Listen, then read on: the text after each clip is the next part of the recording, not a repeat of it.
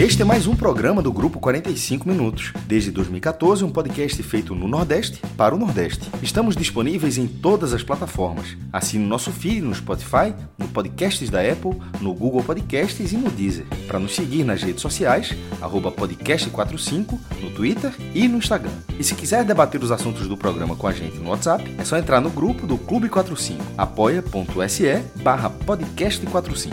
Muito obrigado pela escolha e pela confiança.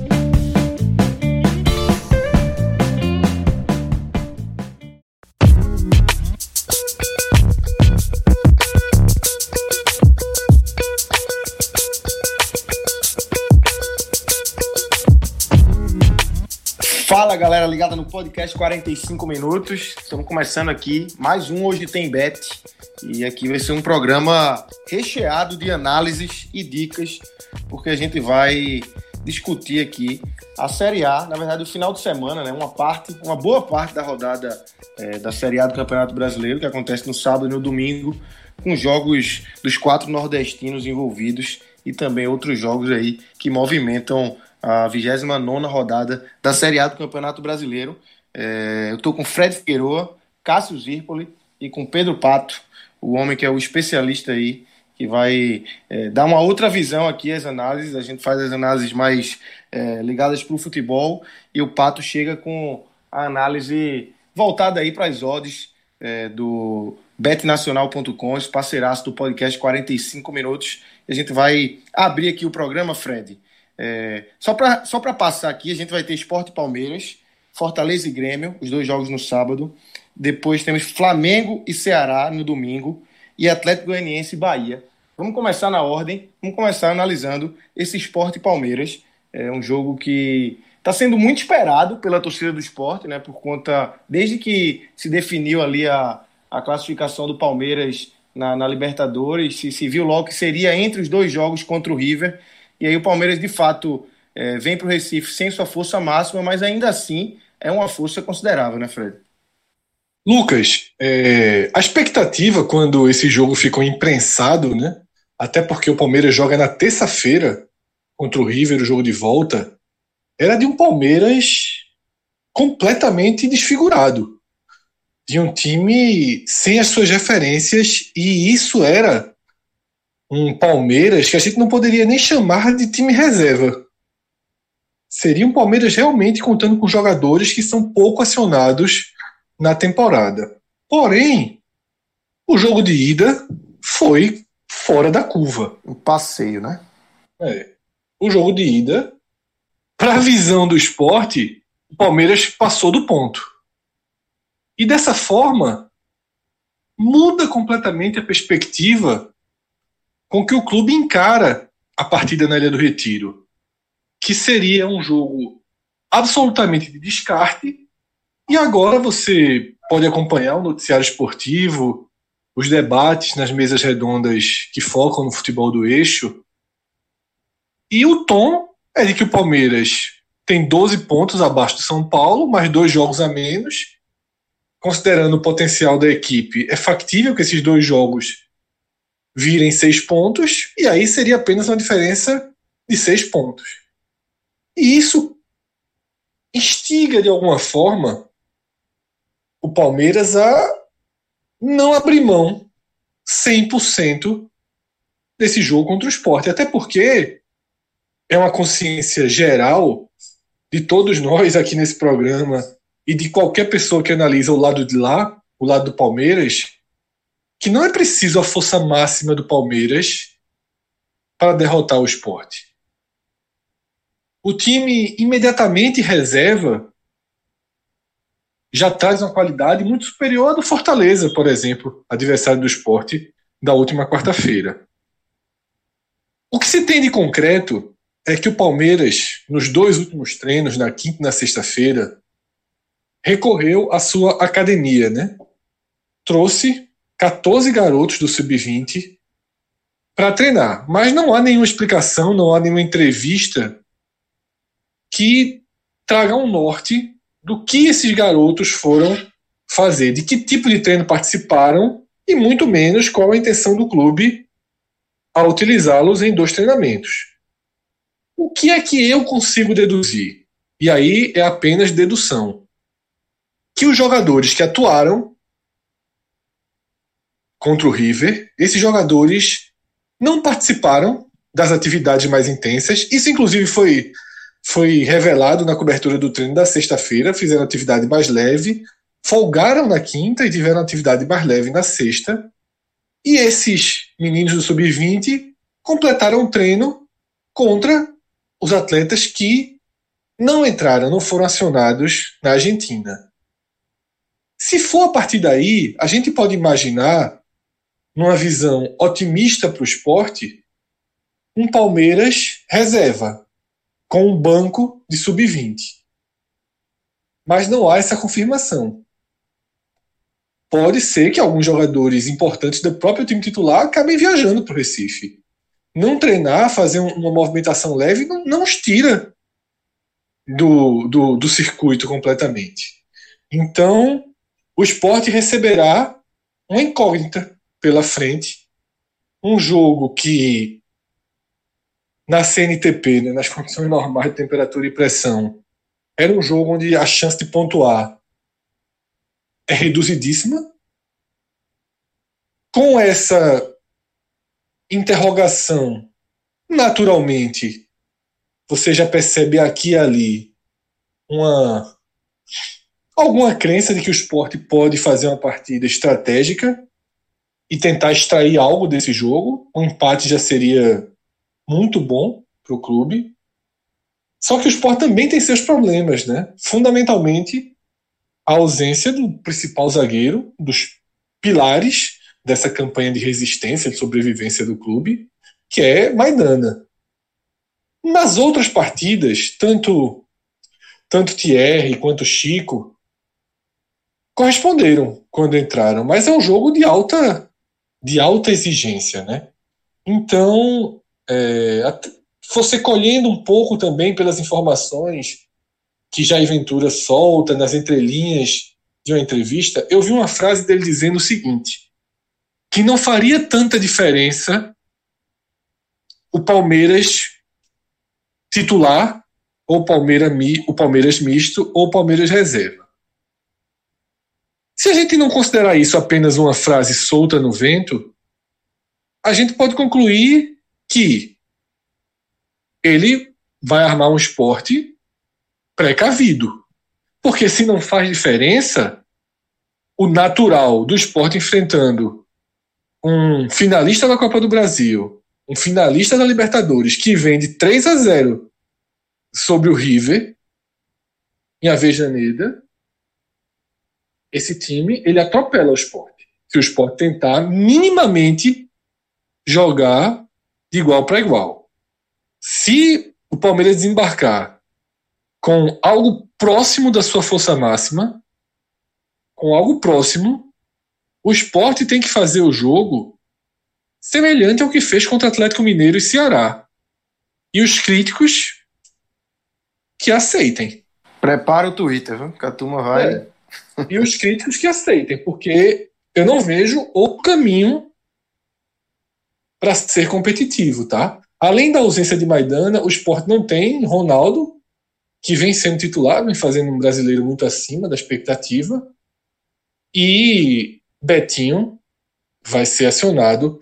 Acho que por mexer, por mexer em duas peças defensivas, por Betinho tem uma característica de marcação menor que a de Ronaldo, há uma chance de Jair Ventura desfazer a dobra de laterais para colocar mais um jogador de marcação. Há uma chance, certo?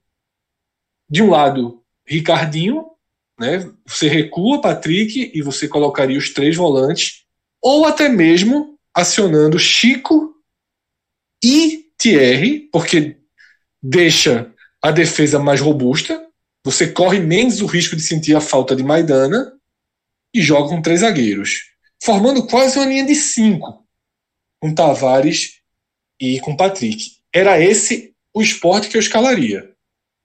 Eu acho que é preciso ser inteligente e saber colher as vantagens da vitória sobre o Fortaleza. E uma das vantagens é poder trabalhar um jogo feio, um jogo fechado, você não ter qualquer pressão por buscar a vitória. Fred, é será que os críticos, é, quando, quando tu fala é, torcida, imprensa, uma, é, enfim, um cenário maior, ou foi algo restrito quando falou em relação aos críticos? Não, eu falei torcida e imprensa, né? Que é justamente. Então, juntando, então, juntando todo mundo. É, Mas aí, é, com 28 rodadas, será que não chegou aquele momento de, de compreensão da capacidade desse, desse time?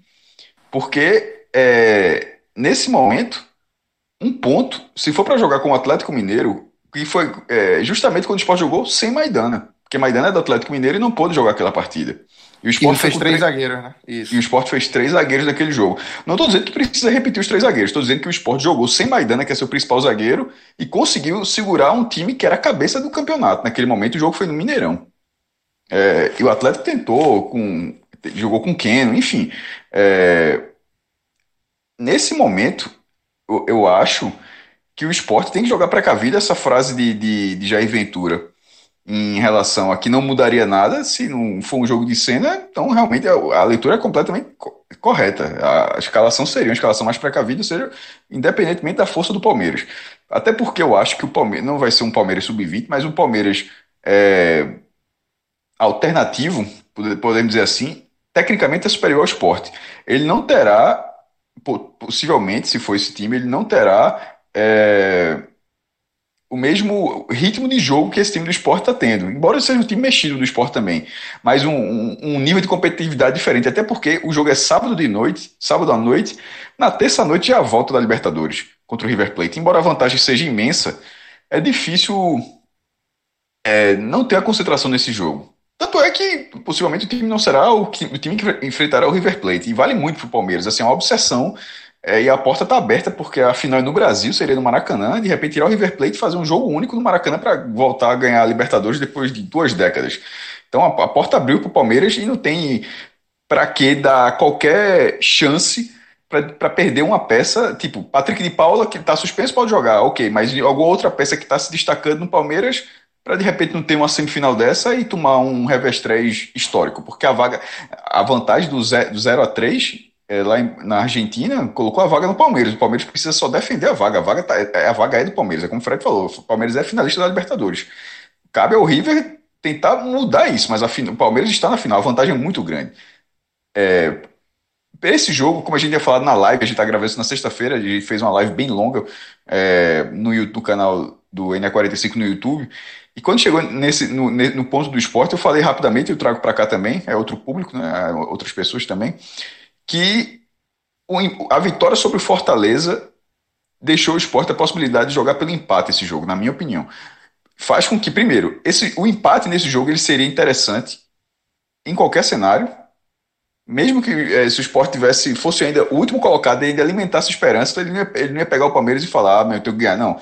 O empate seria ainda o resultado possível para você buscar trabalhar de alguma forma, é, dentro do que é a disparidade técnica atual do futebol brasileiro.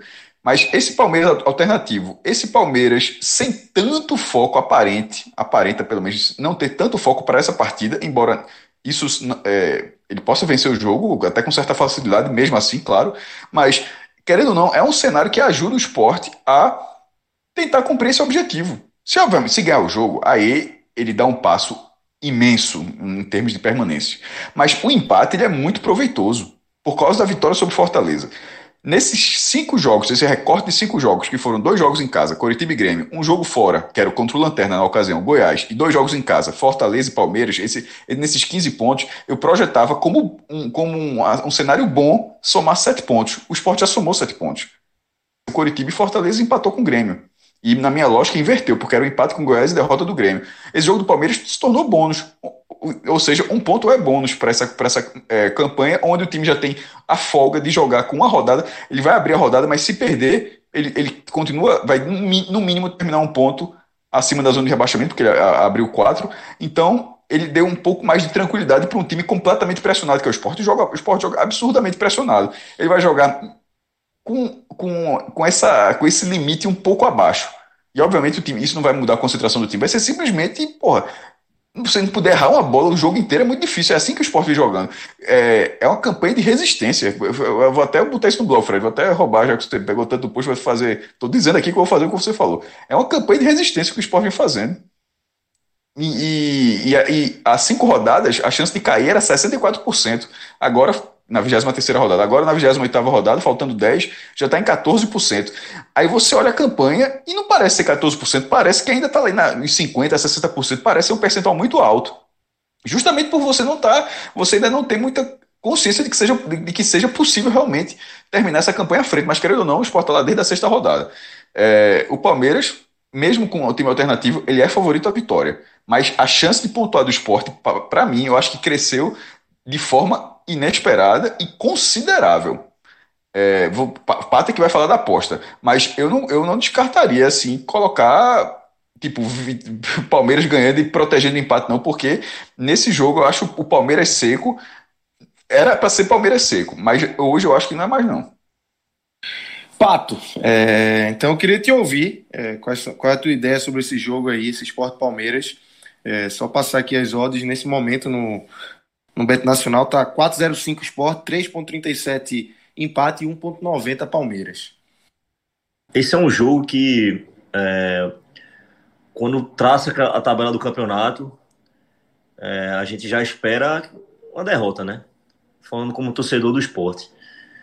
É, o time do Palmeiras é muito superior. O, é, o elenco do Palmeiras é muito superior ao, ao time do esporte mas realmente tem dois fatores aí que a gente tem que levar em consideração na hora de fazer é, é essa escolha aí no que no que no que, é apostar nesse jogo, né? É, é a escalação do Palmeiras, tá certo? Que realmente vai ficar nessa incógnita, vai ficar nessa incógnita até próximo ao jogo, né? A gente tem que ver também quem vai viajar, quem não vai. Isso aí a gente já vai ter uma, uma noção a partir de hoje, né? Já vai ter uma, uma noção aí de, de, quem veio e quem não veio. Acho que teve, algum, teve alguns atletas do Palmeiras que, que inclusive nem viajaram. É, eu procurei, procurei, rodei isso hoje todo, tentando ver alguma coisa de escalação. Também rodei, viu, Parece Também que vai jogar rodei, Vinha. Vinha joga, parece, nesse jogo. Vinha e Marco Rocha jogam. Então, assim, já fica meio esquisito, né? Porque são dois jogadores de excelente qualidade técnica. O Everton também parece que vai jogar. É... Tem Zé Rafael, né? Também vai jogar. É, Rafael Veiga, que não jogou contra o, o, o River Plate, deve jogar. Lucas Lima, é, o William, ainda William tem muita que, gente. É, né? O William que é, é impressionante. O cara faz gol até. É, é um cara que não está no mesmo nível de, de Luiz Adriano, mas é um cara que sabe jogar campeonato brasileiro, né? É um cara que faz gol, faz, faz gol e faz muito gol. Gabriel Veron também, que é um menino de excelente qualidade.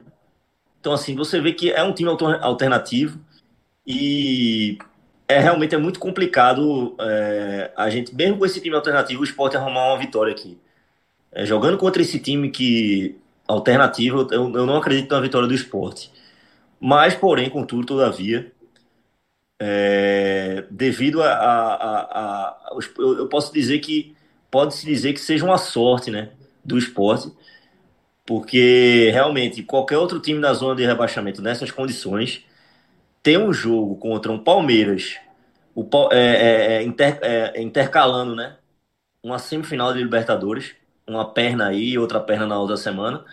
É, todo mundo queria jogar um jogo contra o Palmeiras nessas condições, nesse contexto.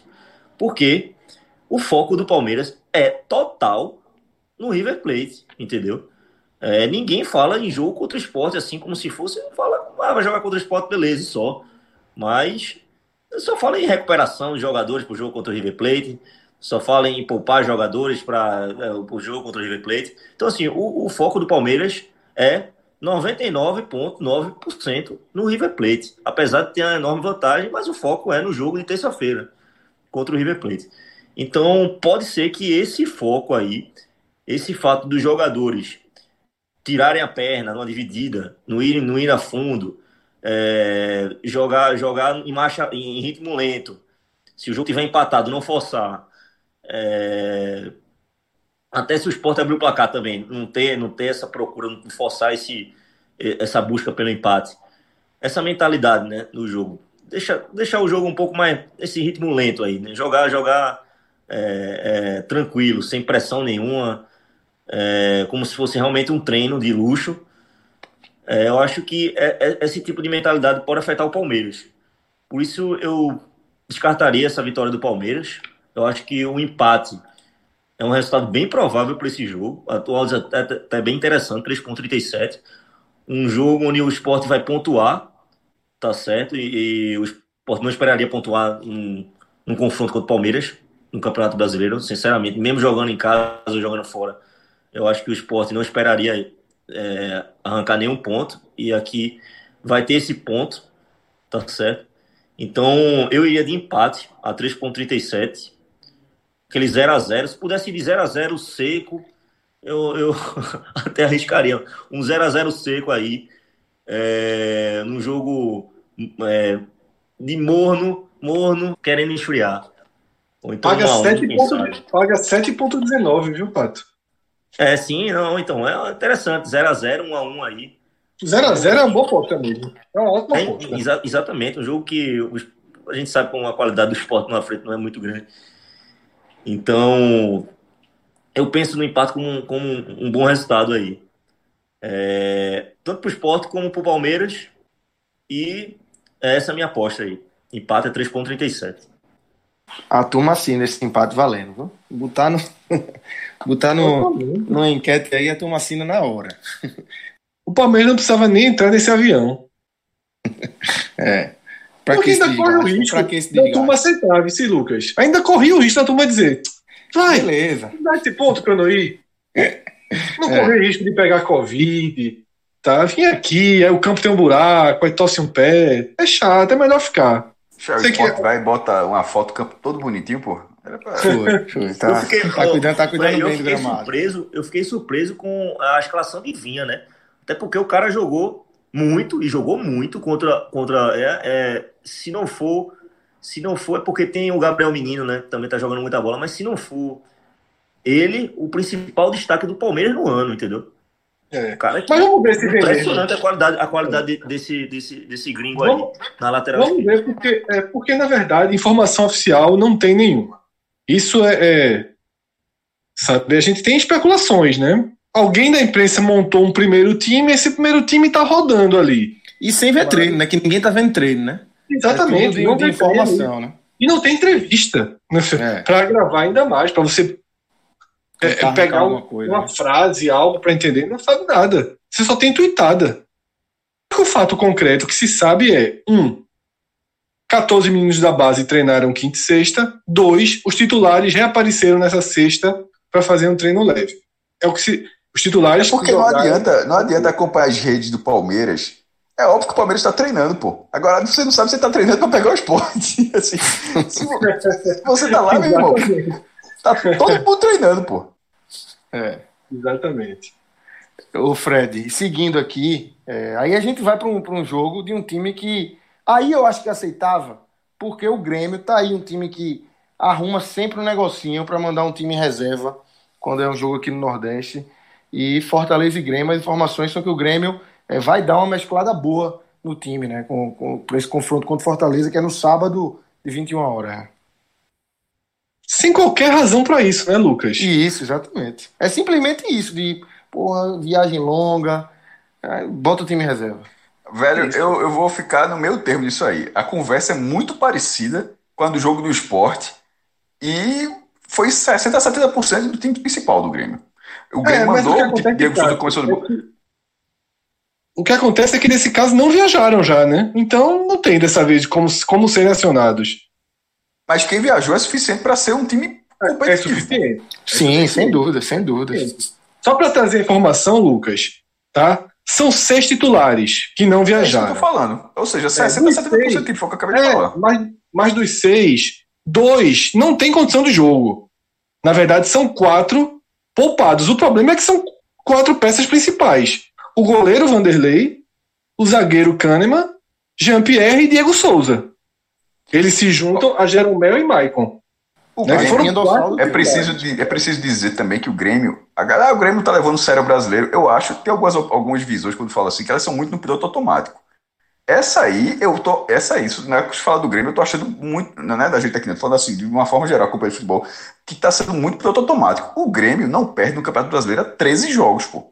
Os caras têm 9 vitórias e 4 empates nos últimos 13 jogos disputados pelo Campeonato Brasileiro. Como é que esse time não tá levando a sério, pô? Porra, assim, é, pelo contrário. Não, a sério tá, mas ele. É, é, tem Copa do Brasil, sem, sem Fred, uma sim, outra. Fred, mas veja só, a, a, campanha fala por si. Tem hora que, tem hora que fala, meu irmão, se ele não estivesse levando a sério, é tipo, tá cagando e andando. Não tá cagando e andando, não, meu irmão. Os caras estão pontuando a 13, tanto é que tá em quinto lugar. Tanto é que está ameaçando o G4 do Flamengo. Porque o Grêmio, que nesse momento vale a vaga de, de grupos, né? Se o Grêmio eventualmente perder a, a, a Copa do Brasil, ele está na zona da Libertadores no brasileiro, mas ele ia para pré. Nesse momento, o Grêmio já está ameaçando, e, e, é uma ameaça real o Flamengo, Flamengo, até uma preocupação, porque se o Flamengo não perder o brasileiro, pelo menos vai para a fase de grupos, é o que se imagina no clube. Mas nesse momento já tem o Grêmio no encalço. E é aquela mesma lógica que a gente costuma falar do Santos. Ah, o Santos, se for para a final da Libertadores, tá, beleza, mas e se não ganhar a Libertadores? Aí vai perder tudo, tipo, nem ganha a Libertadores, nem ganha a vaga, não ganha nada, fica pegar a Sul-Americana. Então o Grêmio está planejando dessa forma. Eu acho que o Grêmio, o Grêmio se mostra competitivo em todos os jogos. Ele pode poupar, é algo que ele faz há anos.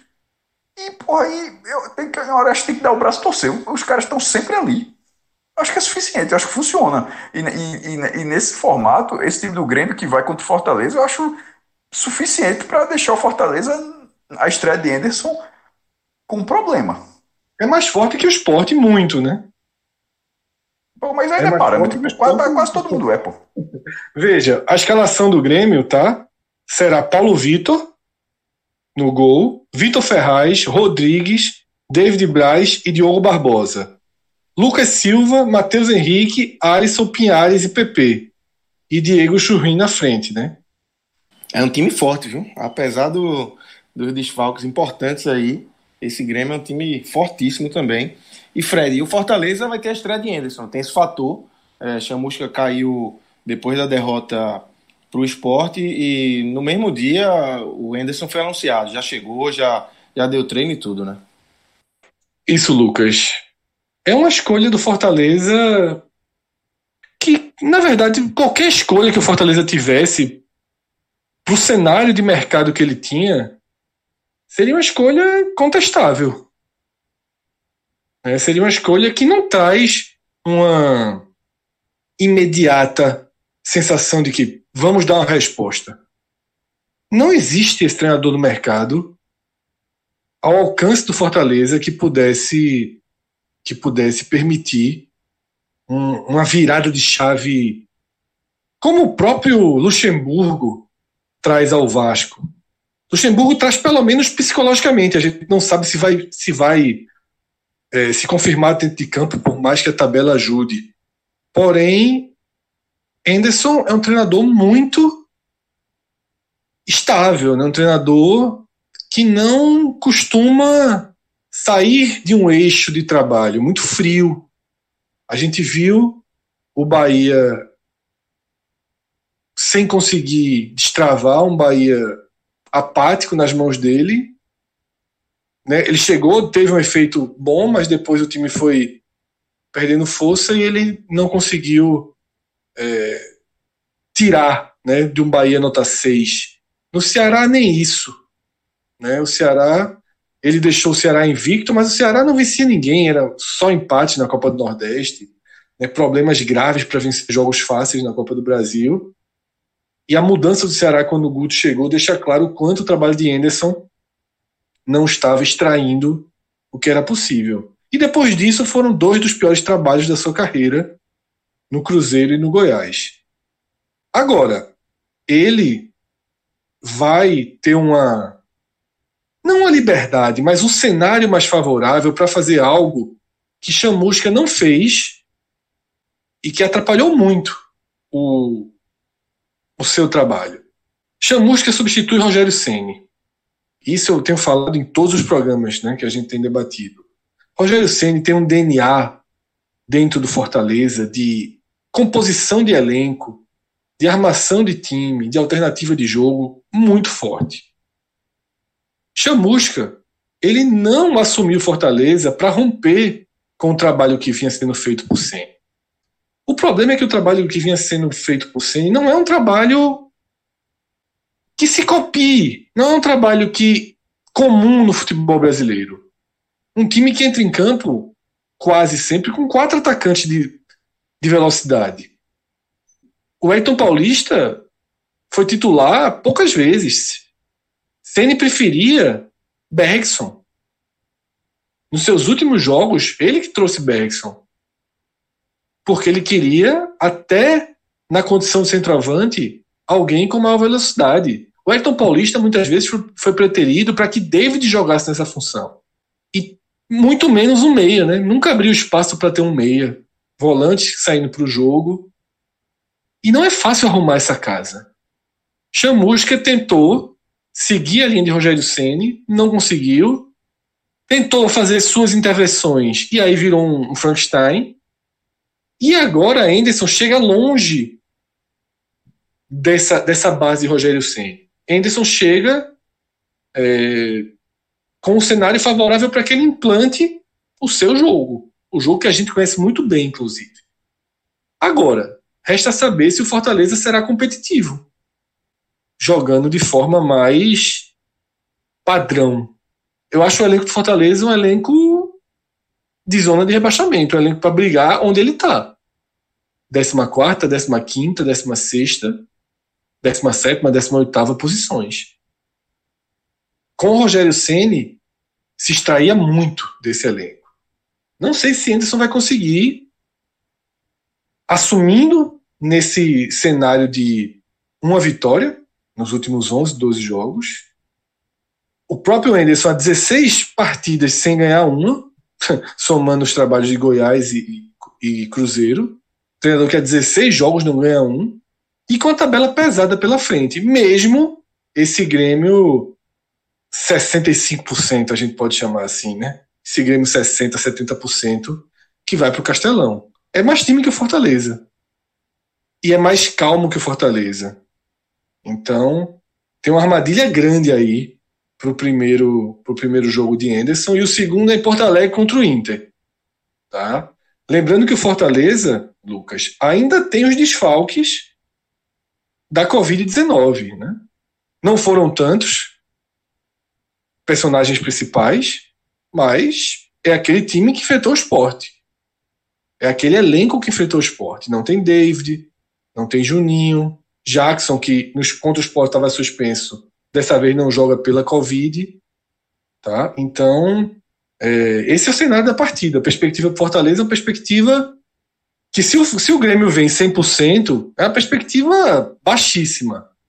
Com o Grêmio tirando parte da sua força, teremos um, um Fortaleza que pelo menos vai tentar acreditar. Agora, assim como o Palmeiras é favorito contra o esporte, o Grêmio é favorito contra o Fortaleza, mesmo no Castelão. E Cássio, a corda vai, vai apertando, né? É, o Fortaleza vai. É, a gente já falou muito, vocês falaram muito na live de ontem da sequência do Fortaleza, Fred pontuou aí também. É, o cenário é, para frente do Fortaleza é preocupante, a corda vai apertando, e esse é um jogo importantíssimo, né? Em casa, né? O Fortaleza, na 23 rodada, ele estava em nono lugar. Isso é quase agora, a gente está na 28, terminou a 28. Na 23, ele era o nono, ele era o melhor nordestino a análise projetava uma possibilidade de, de Libertadores é, virando o G7 ou até um G8, sendo algo factível até então pelo desempenho que o time vinha tendo é, em boa parte da competição. E aconteceu o quê? Dali para a 23 para a 28 ele perdeu seis posições, foi a maior é, queda entre os nordestinos. A do Bahia, obviamente, é pior, porque entrou na zona de rebaixamento, mas a do Fortaleza, em número de posições, perdeu seis posições somou apenas dois pontos e a chance de rebaixamento foi de 11 o teto, né? Porque são vários institutos, mas somando os institutos, o teto foi de 11% para 28%. Que é basicamente o que se fala, é um, um, quarto, porque até porque tem outros times ali próximos na, na disputa. Ele entrou numa disputa que simplesmente não parecia a realidade do Fortaleza nessa competição, em boa parte dessa competição. É, o, o, scout de o, o, scout de Anderson é ruim, o do Fortaleza é péssimo também, é uma vitória, como o Fred falou há pouco aí, e Anderson há muito tempo já sem ganhar. São, é, são duas sequências ruins. a, o trabalho de Anderson era mais é, a, a, escolha de Anderson, que não é mau treinador, mas nesse momento foi muito mais por, por, por, o, que, o que tinha no mercado ainda de, da prateleira da Série A, de, de, ter um conhecimento maior da Série A, mas sem qualquer rescaldo recente para que fizesse Anderson ser o nome escolhido pelo Fortaleza. Assim, é, desandou. Foi a cadeia, é, foi Thales Machado até falou que do Globo Esporte que falou derretimento em cadeia, né? o Flamengo tirou o Rogério Santos Fortaleza, depois perdeu é, Dom, né? Demitiu. Aí tirou Fortaleza do trilho, o Fortaleza tirou Marcelo Chamusca do, do Cuiabá, o Cuiabá que era G4, saiu do trilho na Série B e o Cuiabá tirou o, o, o treinador do, do, Paraná, que esse, pelo amor de Deus. E, nem, e o Flamengo não entrou no trilho com o Rogério Senna. Ninguém se deu bem nessa, nessa, nessa sequência de trocas de um tirando treinador, treinador do outro. E no caso do Fortaleza, indo para mais um nome, começa a ser aquele, aquele ainda que de forma indireta, né? Porque, querendo ou não, um treinador ele não demitiu, ele perdeu o treinador, alguém lá contratou, mas o número de treinadores na competição é, é aquele bingozinho do rebaixamento, né? Tem alguns. Um dos bingos é 30, 30 é, 40 jogadores utilizados no campeonato. É, número de demissões, de, número de derrotas consecutivas. No caso do Fortaleza, nem é o número de derrotas consecutivas, nesse momento é o número de jogos sem vencer. Bahia são sete derrotas consecutivas e o Fortaleza está a seis jogos sem derrotas, só que são três empates e três derrotas. Mas é muito tempo no campeonato que você joga basicamente uma vez por semana, ainda teve uma paralisação de dez dias, você não, jogar, não ganhar seis rodadas, e antes dessas seis rodadas você ganhou um jogo, e antes desse jogo já tinha outro jejum.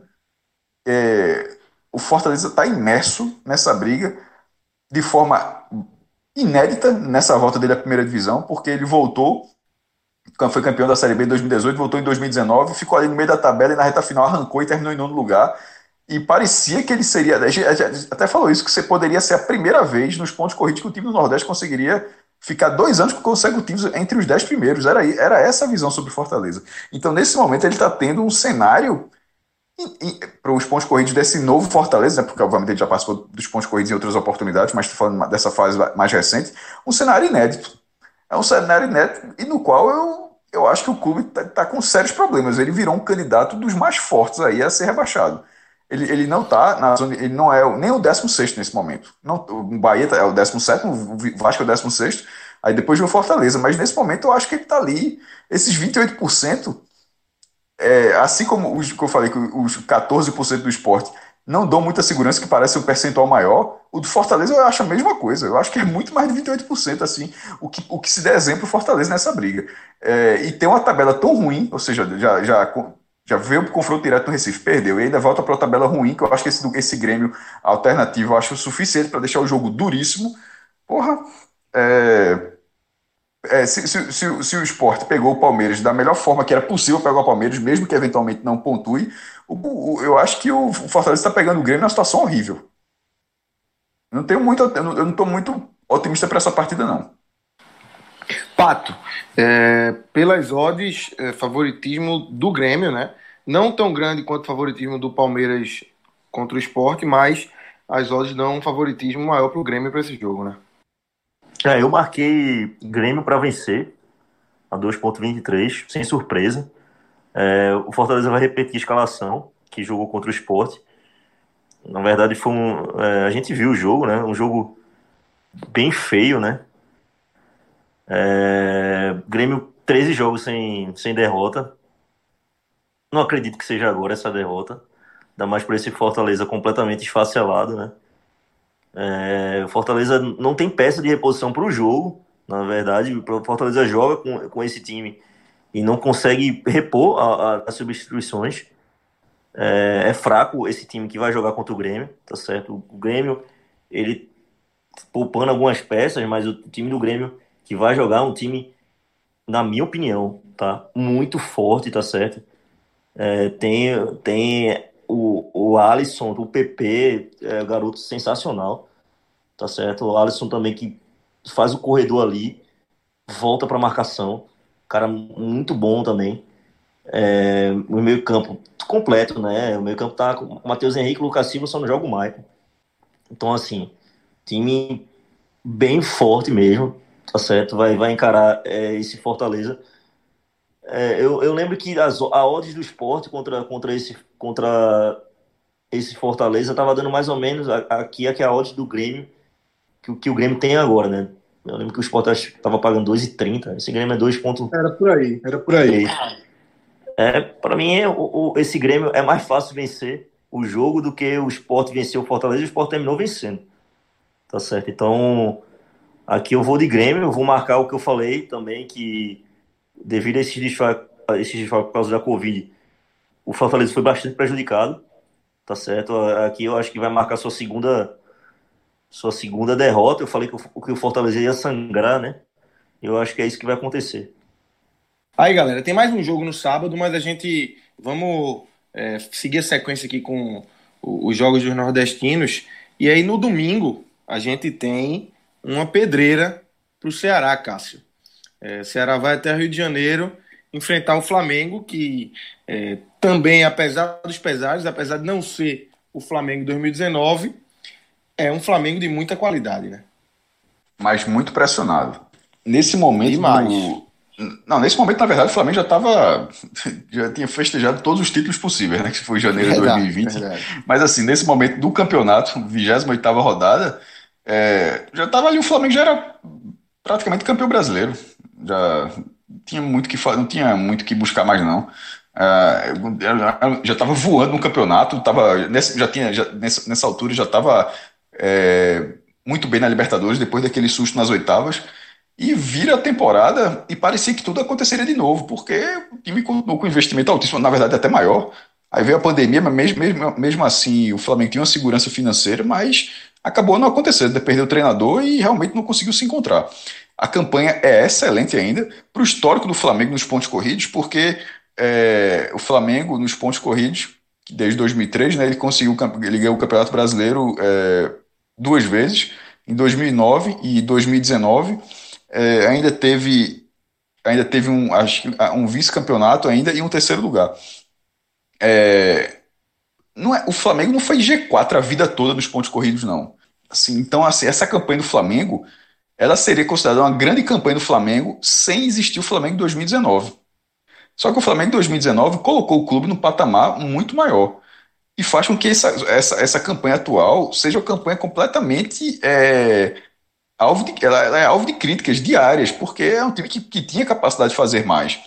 Porque, já fez, é, porque basicamente o mesmo time já fez muito mais essa derrota que sofreu o Fluminense de virada, com gols 48, não perdia do Fluminense, acho que há cinco partidas, assim, pelo Campeonato Brasileiro, e da forma o Fluminense, um time bem inferior ao do, ao do Flamengo, deixou o cenário muito pressionado, como eu tinha até falado do Grêmio há pouco.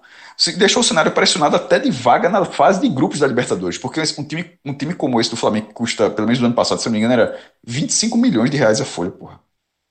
Pelo amor de meu irmão, isso é outra realidade, bicho.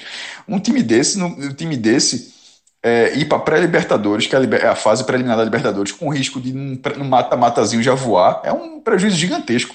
Esse time, é, acho que a obrigação é pegar a fase de grupos.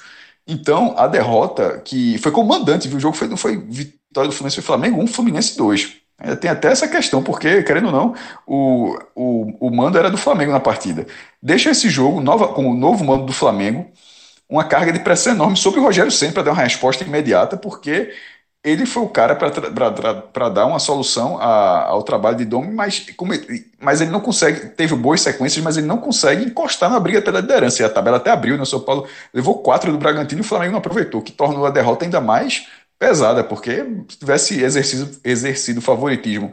E lá, e, no, e, e, não é que o São Paulo levou um gol do Bragantino no finzinho do jogo, não. No primeiro tempo o jogo já estava 4x1 para o Bragantino, ou seja, o Flamengo jogou a noite inteira sabendo que se vencesse, o outro jogo já estava decidido, né? O máximo que o São Paulo fez foi lá, faz, foi diminuir de 4x1 virar 4x2, mas, ou seja, o Flamengo estava ganhando de 1x0.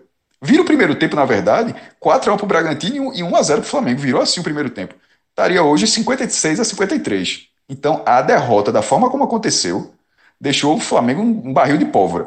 É, eu, eu, não sei até que ponto isso, é, de alguma forma, pode até beneficiar o Ceará, mas ao mesmo tempo também pode levar um, um nível de pressão para dar uma resposta imediata contra o Ceará. Primeiro, tem um treinador que conhece o Ceará, né? Rogério Ceni fez as finais do estadual ainda é, do, do Campeonato Cearense, inclusive foi campeão, campeão foi o Fortaleza pelo menos na final do Campeonato do Cearense, mas aí perdeu a semifinal da Copa do Nordeste, é, conhece boa parte do time do Ceará e está muito pressionado. Esse jogo é completamente. É, seria difícil de toda forma para o Ceará, embora o Ceará tenha vencido por 1 a 0 gol do Leandro Carvalho há uns dois anos, que, com mais de 50 mil pessoas no Maracanã. É, mas dessa vez, mesmo sem público, ou seja, o Ceará ganhou, foi o gol no último minuto do jogo, 45 do segundo tempo, foi lá e conseguiu ganhar o jogo. Dessa vez, é, eu, eu acho que o, o barril de pólvora do Flamengo vai transformar esse jogo numa, numa, numa final para esse time. Inclusive, até para Rogério Senni. Porque o novo tropeço, eu acho que é a situação dele, e ele não deve ter a menor intenção de querer deixar um, um, esse clube nesse momento. É, para o Ceará, que vem a derrota para o Internacional em casa, diminuiu bastante o sonho da Libertadores, né? Porque a gente tinha tratado como uma final para que o Ceará se aproximasse da disputa pela pré-Libertadores. Eu acho que ele vai bem baqueado para essa partida. Fred, é, como é que você vê a, o Ceará? É, Cássio é, finalizou aí falando do, da derrota para o Inter, né? O tamanho de, desse baque, dessa, dessa, o peso dessa derrota que pode impactar aí na sequência do Ceará, né? Já que é, tinha esse, esse objetivo de, de, Libertadores, esse jogo contra o Inter era fundamental porque era, eram três pontos em casa e o Ceará deixou escapar. Como é que você enxerga a questão motivacional do Ceará para essa sequência do campeonato? Lucas, essa disputa mais em cima, ela requer outro tipo de regularidade, né? A regularidade que o Ceará vem tendo, ela é suficiente para distanciá-lo do Z4. Agora, para aproximá-lo do G8, é preciso que o time entre em uma nova etapa do campeonato. E o jogo que seria. A gente poderia até chamar mesmo de jogo de transição desse objetivo, foi bem frustrante. Apesar de um primeiro tempo bom, segundo tempo apático, substituições ruins, jogadores perdendo rendimento. E eu concordo com todo o cenário descrito por Cássio e só acrescento que nesse momento que o Flamengo está, o Ceará se aproxima do adversário ideal, tá? Se aproxima. Outras características deixam um alerta. É um time que desde outubro não vence em casa, mas que tem um bom. tem somado seus pontos fora de casa. E é um time com jogadores com bom poder de definição, vindo a ser no principal. Agora, é o, é o adversário ideal para o Flamengo nesse momento, porque o Ceará parece é, não ter vestido essa. não ter mais do que não, não é não querer, obviamente, que, que ele quer, é não ter se deixado pressionar. Não ter assumido como uma missão, um objetivo, uma responsabilidade. E sim tratado sempre como um bônus. Um bônus stage. E aí falta um pouco mais de intensidade, de aceleração. A gente precisaria ver um Ceará sangue nos olhos. Vamos ver no Maracanã, vamos ver. Mas, como você bem disse, o jogo de quarta ele não foi um bom sinal, não foi um bom trailer dessas últimas dez partidas aí do espírito do Ceará, tá? Mas vamos ver, vamos acompanhar. O Pato vai trazer a visão dele agora e eu acho que é muito natural que Prato é, reforce aqui um favoritismo pleno do Flamengo, né? Vamos ver com ele. Fred, é o seguinte, para mim, o Ceará vai pagar o pato, tá certo? Essa rodada. O Flamengo vai com tudo para cima do Ceará. É, na verdade, eu não vejo o Flamengo tão mal assim, entendeu? Eu acho que o problema do Flamengo, ele é, e eu digo, digo 100% psicológico, entendeu? Não existe a quantidade de gols por erros individuais que o Flamengo leva, tá entendendo? Então, é, não só o Flamengo, mas o São Paulo também, essa, essa rodada deu meio que meio com essa mania do Fernando Diniz que ele sempre sai jogando. Mas enfim, eu acho o, o, o, o jogo do Flamengo um problema psicológico, entendeu? Mas acredito que essa rodada o Ceará ele realmente vai pagar esse pato aí. O Flamengo deve vencer esse jogo, vai com tudo para cima. Eu, na verdade, selecionei uma tripla aqui e o Flamengo tá incluso não. O Flamengo para vencer um, 1.46 e depois vou acrescentar outros dois jogos. Aí, Fred, finalizando os jogos dos nordestinos. A gente tem no domingo às 18h15, Atlético Goianiense Bahia. Jogo lá em Goiânia. É, o Bahia, como o Cássio já passou aí, há muito tempo sem saber o que é vencer, né? sem, sem saber o que é pontuar, né? É, como é que você vê que o Bahia chega para esse jogo é, do domingo para tentar mais uma vez é, dar uma respirada, dar uma volta por cima e conseguir é, se recolocar na briga aí no campeonato.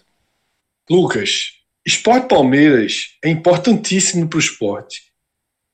Fortaleza e Grêmio é crucial para o Fortaleza. Mas ainda assim, esses dois jogos não se comparam ao peso que o Bahia carrega para essa partida em Goiânia. Ela é quase que um, um ultimato, assim. Ela é decisiva para que o Bahia dê alguma resposta. Tá? São sete derrotas. Dessas sete derrotas, é, elas se deram dentro de um corredor polonês, com a, jogos de um grau de dificuldade muito complicado. Mas foram cinco, tá? A gente não pode chamar um jogo contra o Red Bull Bragantino, ainda mais quando ele aconteceu, de um jogo de corredor polonês. Pelo contrário, era uma partida de possibilidade. E foi 4 a 0 para o Red Bull. A gente não pode chamar um jogo contra o Ceará dentro de casa de corredor polonês. Que o Bahia, de novo, de novo na temporada, foi derrotado pelo Ceará em Salvador. Então, nesses sete jogos que se deram dentro sim de um corredor polonês, é preciso extrair esses dois. Esses dois, eles vêm lado a lado com Atlético Goianiense versus Bahia. Porque qualquer torcedor do Bahia via a chance de pontuar nessas partidas, como vê agora. Então, esse jogo ele chega com Dado Cavalcante indo para sua terceira partida, um técnico jovem, um técnico de pouca experiência na Série A, um técnico de quase nenhuma experiência com o elenco desse porte e quase nenhuma experiência em tirar um time de uma situação tão complicada.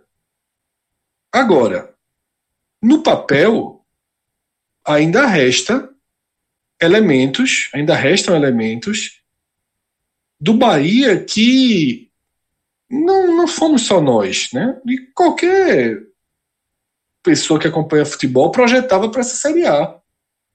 Um Bahia de primeira página. Um Bahia com investimento, com estrutura, com ânsia de primeira página. E esse time do Bahia não deu certo.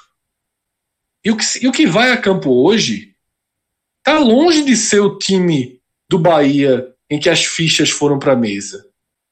Quando o Bahia trouxe o Rodriguinho, mesmo o Rodriguinho vindo de uma temporada muito ruim, a gente tratou como uma contratação seria um meia para resolver a maior lacuna do Bahia de 2019, né, que era um time com pontas bons, né?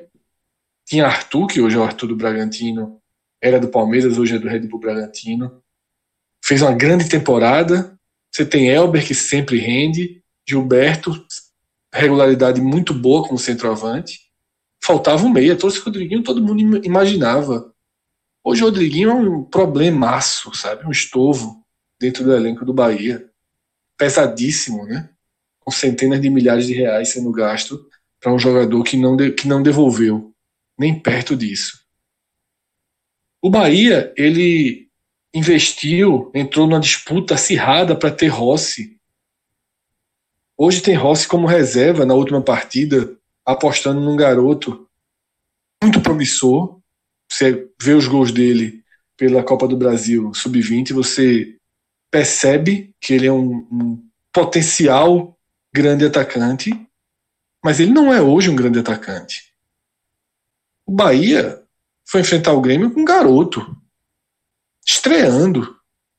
Não é, não é o time, não é esse Bahia, não é esse Bahia que se projetava algo mais. Então, ele perdeu muito pelo caminho. Mas ainda tem suas reservas técnicas, ainda tem um atacante de altíssima qualidade, ainda tem um, um belo volante como o Gregory, Mas perdeu o Elber, por exemplo, agora, na virada do ano. Que ah, não é nada, não é craque, não resolve, não é fraco. Ajuda muitas vezes. O torcedor do Bahia conhece bem. A Elber já está lá há tempo suficiente para dispensar que a gente é, é, é, traduza quem ele é. O torcedor do Bahia sabe onde ele, onde ele ajuda e onde ele é nulo. Então, assim, o máximo que dá para dizer é que o Bahia vai para uma partida com perspectiva de voltar a pontuar. Só. Não dá para dizer que o Bahia ele vai se impor diante do Atlético Goianiense. Se o Bahia se já fizer uma partida de imposição sobre o Atlético Goianiense, me surpreenderá. Eu não acho que a chave vai virar da noite para o dia automaticamente. Eu acho que o Bahia vai precisar sofrer, lutar pelos pontos, que ele vai voltar a pontuar naturalmente, lutar pelos pontos até recuperar é, essência, até recuperar competitividade. Então, é um jogo com potencial decisivo altíssimo, tá? Fecho minha participação lembrando que estamos falando de um dos piores mandantes do Campeonato Brasileiro, que é o Atlético Goianiense. Né? Um dos piores mandantes. E isso isso tem que ser colocado na mesa. E isso reforça, isso reforça a esperança de que o Bahia dê uma resposta. Não precisa ser da água para o vinho, mas precisa ser uma resposta, tá? Só para situar, o Atlético Goianiense é o 18º mandante do campeonato, acima apenas de Curitiba, e Botafogo. Foram 14 jogos em casa e apenas 3 vitórias. Certo? É um adversário bom para o Bahia enfrentar. O problema é que o Bahia ainda é o time que a sete rodadas só perde. Pato, é... aí nesse jogo a gente tem odds bem apertadas, né? É um jogo é, bem mais disputado em relação às odds do que os que a gente tratou anteriormente de esporte, Fortaleza e Ceará, né? Como é que você está vendo aí essa, esse Atlético Goianiense Bahia? É um jogo é complicado você fazer um prognóstico aqui, porque a gente sempre tem que avaliar das duas óticas, né? Uma ótica do Bahia desesperado, que realmente o Bahia vai jogar e vai jogar para vencer o jogo, entendeu? No, no, o Bahia perdeu muitos pontos é, já, entendeu? Então tem que somar o máximo de pontos possível vai jogar para vencer esse jogo. Não é um jogo que um ponto fora de casa serve. Na ótica do Bahia é isso. E na ótica do Atlético Goianiense é aquele negócio, né? De deixar um concorrente direto vencer. O Atlético Goianiense, apesar de ter desgarrado ali, briga para não cair. E se deixar o, o quem está debaixo somando os pontos ali já já chega na zona de rebaixamento novamente. Isso aí uma ou duas rodadas muda muito, muda muito rápido, né? Então é complicado você nesse jogo aqui pensar em alguma coisa em Bahia, justamente porque você ir contra a correnteza. É, você, uma hora o Bahia vai vencer, é, é, fato. Não vai passar o resto do campeonato perdendo, entendeu? Mas acredito que o Atlético Goianiense vai, vai apertar e vai fazer um jogo duro. Eu penso que numa ótica que vai ser mais ou menos o que vai acontecer, que aconteceu na rodada onde o Atlético Goianiense empatou com o Vasco, mas quero fazer uma proteção do Bahia só por desencargo de consciência. É, um empate com o Bahia devolvendo, até uma, até uma odd interessante, a 2.31. É, justamente por esse fato de o Bahia vai jogar para vencer a partida é a melhor aposta, Pato. Muito boa. Inclusive a odd é muito boa, né? É, exatamente. É, eu, eu, eu penso isso se o Bahia vencer, devolve, mas aposta empate para o Bahia, Bahia devolvendo a 2,31. Eu gosto dessa aposta, é, protegendo o Bahia, né? E penso que esse jogo vai ser empate também. Com a diferença com relação ao jogo contra o Vasco, que o Vasco realmente não forçou para vencer a partida, como eu imaginava. É, o Vasco vai procurar agora tirar o, essa, essa, é, vai, vai procurar se desgarrar dessa zona aí nesses próximos dois jogos em casa, né? Vai ter Curitiba e Botafogo. Pato, aí é, é, vou passar aqui rapidamente os outros jogos da rodada e aí para a gente ver se tem mais algum, algum jogo interessante, alguma oportunidade boa é, nessas partidas. Atlético Parana... Coritiba Atlético Paranaense, na verdade, ainda no sábado. E aí no domingo a gente tem também São Paulo e Santos. Esse está com uma diferença grande aqui, um favoritismo grande nas odds aqui para o São Paulo. Internacional e Goiás e Vasco o Santos Botafogo. vai todo reserva, tá, Lucas? Já, isso, já Isso. Isso. E, e, e Vasco Botafogo finalizando a rodada no domingo, Pato. É, eu selecionei junto com o Flamengo, né? Flamengo a 1.46, selecionei São Paulo e Internacional. São Paulo a 1.47, São Paulo e Internacional a 1.44, totalizando 3.09. É, o São Paulo vai vencer o jogo, né? Pelo amor de Deus. O Santos é Boca Juniors total na cabeça. É uma situação mais ou menos parecida com relação ao jogo de Esporte Palmeiras, só que o São Paulo é, é, já é um time é, que está brigando por título, né? Então já perdeu a rodada passada. Vai garantir os três pontos aqui, não vai deixar escapar. É, não imagino, nem empate que eu imagino para essa partida, nem uma zebra de um empate. Eu imagino, eu, imagino eu, eu penso que seja uma vitória do São Paulo relativamente fácil, um 2 a 0 aquele jogo 2 a 0 e pronto. Tá entendendo? É, o Internacional, devido a esse momento espetacular, também penso que vai vencer até relativamente fácil o Goiás. Então, totaliza essa tripla aí 3.09. Flamengo, São Paulo e Internacional. Eu acho que realmente eu acho que não tem como perder essa, essa tripla aí não, viu? Tripla muito boa, Pato. Melhor até do que a do meio da semana, né, que a gente montou e acabou não, não dando certo pelo Flamengo, quem diria, né? A gente tinha uma dúvida ali no esporte, mas foi o Flamengo. A tripla do meio da semana era Grêmio, Esporte e Flamengo, e aquele resultado surpreendente, mas essa é muito mais segura. Essa é bem mais segura mesmo. Esse Santos conseguiu vencer o Inter. Esse Santos reserva num dos duelos. Ele foi dois, dois jogos com esse Santos reserva. Foi goleado pelo Flamengo e venceu o Inter. Mas foi naquele momento que o Inter estava totalmente desligado. Então, o São Paulo vindo de uma derrota, são, são três jogos com uma margem muito boa. Tá? Uma margem muito boa mesmo. E, se, quem é um pouquinho mais corajoso, quem é um pouquinho mais corajoso, pode é, é pensar em Atlético Paranaense, tá? Completando. Eu sei que é um clássico, mas o Curitiba Curitiba hoje é um time entregue no campeonato, enquanto o Atlético vem numa, naquela aceleração que a gente conhece bem. Você pegar essa tripla do Pato, que ela já é uma tripla com retorno que se transforma no retorno de 3, e você joga o Atlético Paranaense, esse retorno vai para 7,4. Então, você coloca mais uma pecinha, vira uma quádrupla nesse jogo aí, eu acho que você pode até fazer duas apostas. Tá? Você pode fazer uma aposta com valor maior na tripla, mas não deixar de elevar um pouquinho o grau de risco com o Atlético Paranaense. É clássico, nem viaja. Curitiba foi é, é, batido com pouca resistência pelo Goiás na rodada passada. Ah, eu sei que o Goiás está em alta, mas o Goiás é muito fraco. Muito fraco. Muito fraco Curitiba mesmo. Se entregou, né? O Curitiba se entregou é. já. Perdeu seu melhor jogador. Situação muito, muito crítica. Então, uma quádrupla aí, não, não tem assinatura de pato, mas com três de pato e uma minha, dá pro cara confiar um pouquinho. Dá para confiar demais. Tá aí, galera. O guia do final pato, de semana. Pato dá um apoio, pelo menos. Não assina, mas dá um apoio. é porque é claro. Ele, ele fica né? do seu lado ele, também, Ninguém sabe como é que. É, mas realmente o Curitiba tá entregue no campeonato. Eu acho o Atlético muito favorito para cima do Curitiba. É, o, Curitiba se entregou completamente. É, Ô, Pato. É, é um time é um time que. É porque o Atlético Paranaense também não joga mais para nada esse campeonato, né? E fica, fica um negócio que você não sabe. É aquele empate, Pato, acontece aquele empate um a um. A gente, então... Eu não sei se. Veja só, o Atlético tem 37 pontos.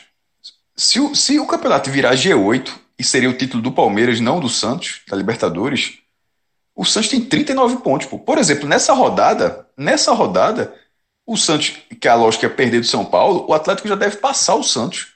Nesse momento, é assim, eu não sei se o atleta tá jogando por nada, não. Eu acho que o atleta tá naquele modozinho de beliscar a vaga da Libertadores. Só, na briga nesse momento pelo G8, na verdade, entre Atlético e Corinthians. E os dois, é, o Corinthians tem 39 e o Atlético tem 37. O Atlético ainda 40, já passando o Santos, e Gaso ganha o clássico, ele teria um adversário e dois pontos para tirar em nove rodadas, para de repente pela Libertadores torcendo pelo título do Palmeiras. Assim, não é, não é algo muito distante de acontecer, não. Eu acho, assim, eu acho que e o Atlético costuma pegar essa vaguinha que ninguém, que ninguém dá bola. Eu, eu acho que o Atlético não estava brigando nada do campeonato, mas encaixou três vitórias seguidas e a classificação, não a tabela, a tabela tá difícil, mas a classificação, eu acho que ela dá uma aberturazinha de Libertadores para o Atlético ainda. Ainda, um pouquinho. Eu acho que Fred e Cássio convenceram a turma aí, viu? Vai rolar uma quádrupla aí, porque realmente. Não, quádrupla é muita aposta. Por essa vaga, por essa vaga, eu acho que se tivesse que apostar ni, em algum time para isso, eu, eu deixaria o Atlético Paranaense. Na, minha, essa seria minha terceira opção. Ficaria entre Fluminense e Corinthians aí, entendeu? Mas o Fluminense não é, não é essa disputa, Pato. É isso que eu falei. O Fluminense, nesse momento, ele já está na Libertadores. Ele está, tá em sétimo lugar. Porque quem está acima dele? Palmeiras e Grêmio. Palmeiras e Grêmio eles vão fazer ah, verdade, a final da Copa verdade, do Brasil. Verdade, verdade, Por, verdade, é isso que eu estou falando. O, o Atlético não está. Tá indo pela, pela, oitava vaga, que é o é, Brasil. Exato, é isso que eu estou dizendo. Né? A, a, a, sétima vaga é realmente está distante. São seis pontos para o Fluminense. Eu tô, por isso que eu falei o título do Palmeiras na Libertadores. Porque um possível G8, e pô, é um jogo no Maracanã. Se de repente o Palmeiras, que praticamente finalista, ganha, e, se, e obviamente se o Santos ganhar do Boca, já confirma G8 de vez. Na verdade, a gente já, a gente já pode ter a confirmação do G8 já na quarta-feira. É, aí o Atlético, considerando o G8, são dois pontos, pô. É muito perto.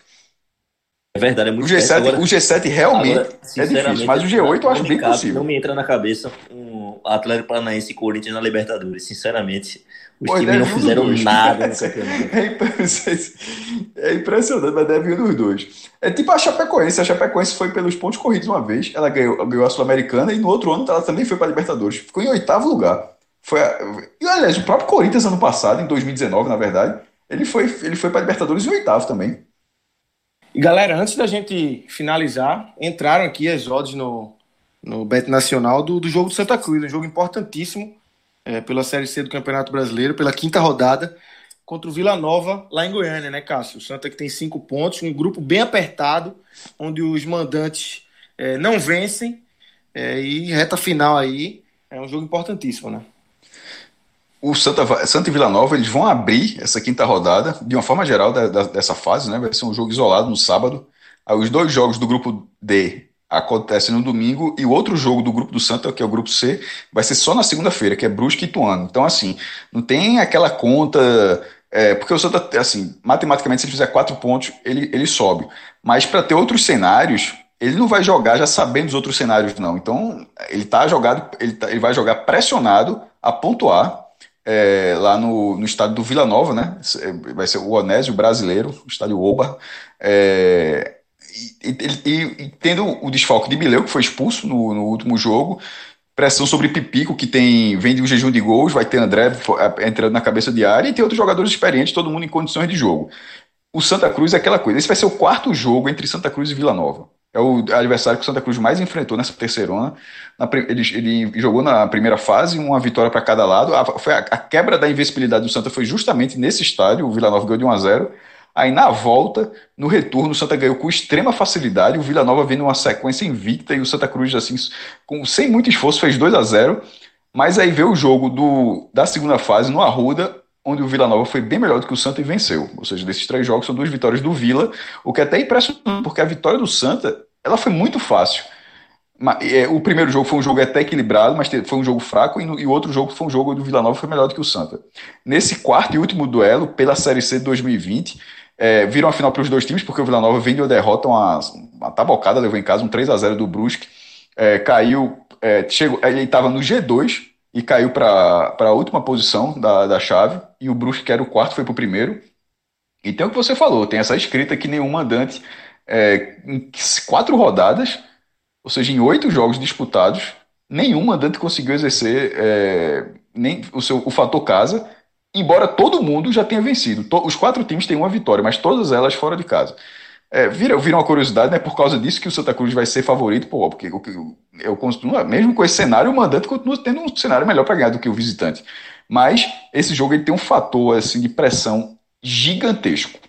Porque assim, no viés do Santa, no viés do Vila Nova, que está em quarto colocado, muito mais, obviamente. Se, se não ganhar, tá para não tem ficar quase viável o acesso. Mas no caso do Santa, para de repente não para ter uma chance até na última rodada que vai ser contra o Brusque no Arruda na, no próximo fim de semana, não pontuar nesse jogo é é, é quase se desligar do campeonato. Um, um empate, ele ainda tem até, existe até combinações de, de, acesso com dois empates, mas é o que eu falei há pouco. Isso dependeria do último jogo. E Santa Cruz não pode jogar pelo empate com Vila Nova esperando que aconteça um resultado na segunda-feira que o beneficie para ele também ter uma vantagem. Não, não dá. O Santa Cruz precisa buscar a vitória nesse jogo. É, ou de, de, de algum para não na última rodada não ser obrigado a vencer. Quatro, se ele empatar esse jogo, bastaria uma vitória simples na última rodada. Mas, desconsiderando o jogo da segunda-feira, seria uma necessidade de vitória. É, um, é, é algo chato esse jogo ele, ele ficou acessível a partir da derrota do Vila Nova, porque entre o confronto desses dois times, eu acho que aí o Vila Nova ficaria favorito, porque teria que, ter uma, teria que haver uma transformação, porque o Vila foi muito superior ao Santa no primeiro jogo. Só que a derrota que o Vila Nova sofreu pro, pro, é, para o Brusque, acho que tirou o time, da, tirou o time completamente da linha. O, o, o Brusque não vencia 10 rodadas. É, então, né, nessa partida, aliás, todas essa rodada, essa quinta rodada, ela tem três times que já podem subir nesse fim de semana, né? Que é o próprio Brusque que joga por uma vitória simples, vai jogar em casa com o Ituano, se vencer sobe, e na outra chave Remo e, Pai, é, e Paysandu que se enfrentam. O Paysandu sobe se ganhar, basta ganhar, e o Remo sobe se ganhar, e o Londrina não ganhar do Ipiranga. O Santa não tem a chance de acesso. A chance do acesso do Santa será no próximo fim de semana, mas para mim, mim passa por esse jogo. Tratando, saindo um pouco do viés da partida, mas em relação ao cenário de um possível resultado, é, não, não, sei não, assim, a, a, a, porque a pressão do Santa também é imensa. Ele, querendo ou não, ele, ele vem do empate na última rodada. Eu, eu iria do, do empate talvez sem proteger nenhum dos dois, porque no final da partida, mesmo os dois times tendo a necessidade de vitória, talvez, é, caso o jogo passe a maior parte do tempo nesse cenário, o medo de perder e ser eliminado já na quinta rodada talvez faça com que esse jogo fique num, num, num caso de igualdade, ó, joga a bola para frente. É, é, é, um jogo, é um jogo de muita tensão, sem dúvida nenhuma. Cássio, é, o meu ponto aí não chega a ser de discordância, mas que eu encaro de uma forma diferente é o empate, tá? Eu acho que o Santa ele tem que entender que o empate é muito mais aceitável para ele do que para o Vila Nova. Eu acho que por tudo que o Santa passou nesse quadrangular, por tudo que o Santa falhou nesse quadrangular, chegar na última rodada precisando vencer no Arruda é um cenário razoável, bem razoável. E eu sei que não dá para contar com um resultado do jogo da segunda-feira, mas existem expectativas, perspectivas e, como você mesmo falou, o cenário do Brusque contra o Ituano é pró-Brusque. E ter o Brusque já classificado na última rodada no Arruda é, é, deixa esse cenário ainda melhor para o Santa Cruz. Tá? Então eu acho que o Santa Cruz deveria encarar o Vila Nova com o máximo de frieza possível. E o máximo de frieza significa trabalhar o empate. Jogar para vencer, mas trabalhar o empate. O desastroso para o Santa Cruz é uma derrota. Mas com o empate, ele, ele continua com a situação nas suas mãos, sem depender de Não chega a ser uma discordância, é, não, Fred. Mas, é, é, a, falei, mas o meu ponto foi o seguinte: tratar o mesmo tema por outra, por outra ótica, mas é, é no fundo a mesma coisa. É, a diferença só é, é como esse jogo é antes ele, tá, ele vai saber, ele, vai, ele termina o jogo assim. Se o jogo terminar empatado, o Santa tá obrigado a vencer o próximo jogo. E vai e, e para que não seja isso, ele vai esperar o resultado de, de Brusque Ituano, que é algo fora do controle dele, tá entendendo? Ou seja, assim, é, tipo, se ele, se ele empatar esse jogo, ele vai passar dois dias sabendo que, ó, meu amigo, não, se não ganhar na última rodada, não sobe. Até reconfigurar as chances. Para de repente não precisar passar por isso, ele precisa vencer o jogo. Mas é, eu também faria com você. Tanto que, eu, tanto que eu arrisquei com empate, que eu disse, ó, que no final. É, foi o meu pitaco. Que eu digo, tem cara de empate, que no final do jogo, o medo de perder e perder basicamente todas as chances talvez seja muito maior na reta final da partida do que a busca pela vitória. E uma coisa que você sublinhou bem e que para mim é decisiva para o pré-jogo dessa partida é o Vila Nova vindo um 3 a 0 dentro de casa. Isso é uma implosão, sabe? É uma implosão. Agora, vai ser um jogo duro, vai ser um jogo em que o Vila Nova, esse a gente não tem a menor dúvida, será agressivo, será um time jogando no modo última chance. Jogando no modo tudo ou nada.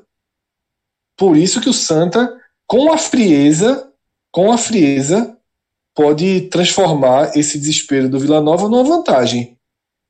Esse é o cenário que eu enxergo essa partida. Vejo o Santa, continuo achando no Santa um time é, que conduz melhor a bola, né, que enxerga, tem capacidade melhor de controle de jogo, de construção de jogadas, mas que cavou um buraco muito chato, né? E que mostrou muito pouco. Mostrou muito pouco. Venceu um jogo num recorte na última bola. Então, é preciso transformar esse jogo né, para algo mais próximo do seu estilo, para algo mais próximo é, que seja favorável ao Santa Cruz, porque o time não tem é, lidado bem com as adversidades nessa Série C. É, na verdade, todos os jogos que surgiu um obstáculo, o Santa Cruz ele cedeu. Quando a situação ficou favorável, que foi pós-expulsão lá em Tu, ele conseguiu reagir. Agora, ele fez o segundo gol em Tu, tendo atuando melhor do que o Ituano, claro, mas tendo um controle das ações menor do que a do Ituano no Arruda. Tá? O controle das ações do Ituano no Arruda foi mais. A partida estava mais fácil para o Ituano fazer o segundo do que para o Santa fazer o segundo lá em Tu. Mas aí a história já contada e o Santa conseguiu sair no lucro né, do desenho dessas duas partidas.